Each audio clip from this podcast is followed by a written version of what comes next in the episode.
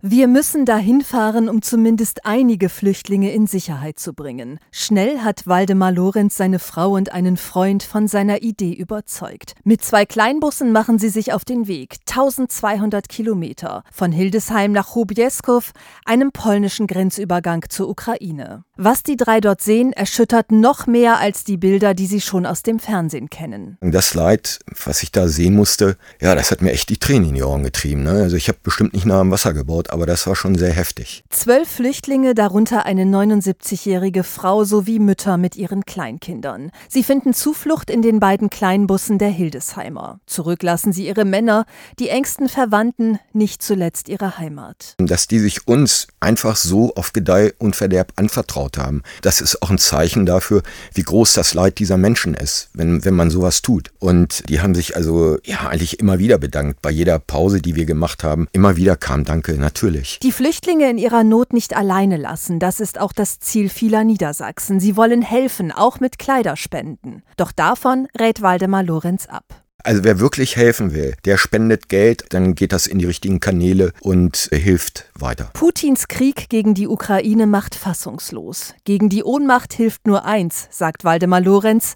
anpacken, egal wie. Dann kann man eben sagen, ja, okay, ich habe jetzt nicht nur tatenlos zugeguckt, bequem aus dem Sessel, sondern ich habe ich hab halt was gemacht. Und deshalb macht er sich morgen wieder auf den Weg an die ukrainische Grenze, diesmal sogar mit einem Reisebus.